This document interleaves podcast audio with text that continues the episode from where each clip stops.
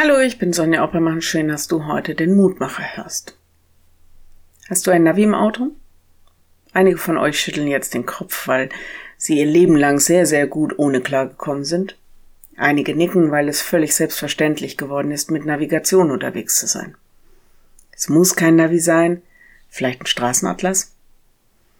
Es geht mir darum, dass es manchmal Wege gibt, da kennt man sich nicht mehr aus. Jedenfalls, wenn unbekanntes Terrain betreten wird.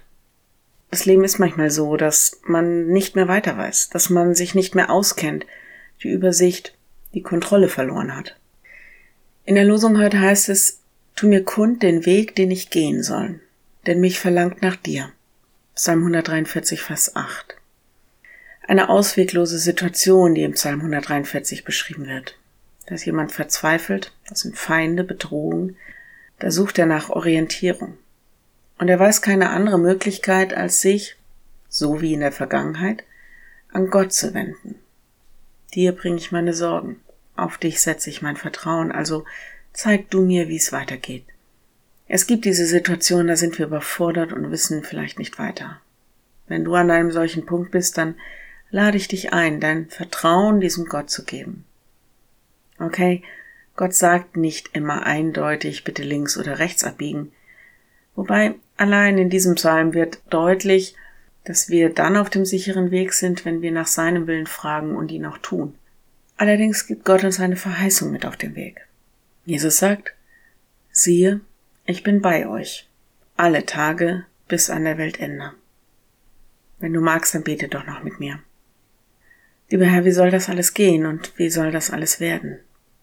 Du siehst die Situation in der Welt, Krieg, Millionen von Flüchtlingen, Hungernde, weltweite Auswirkungen.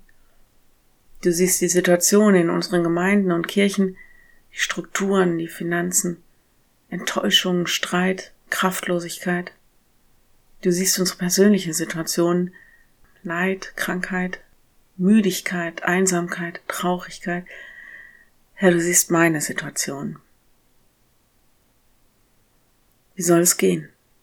Lass uns treu sein, Lass uns nach deinem Willen fragen, Gerechtigkeit üben, Güte lernen, in der Nachfolge beständig sein, selbst wenn es schwierig ist. Und dann lass uns die Erfahrung machen, dass du da bist, dass du nahe bist. Gib uns ein Zeichen, ein Wort, einen Menschen, der uns deine Liebe bringt. Hör und segne uns und unsere Lieben. Gib uns deinen Frieden. Amen. Morgen ein neuer Mutmacher. Bis dahin, bleib behütet. Tschüss.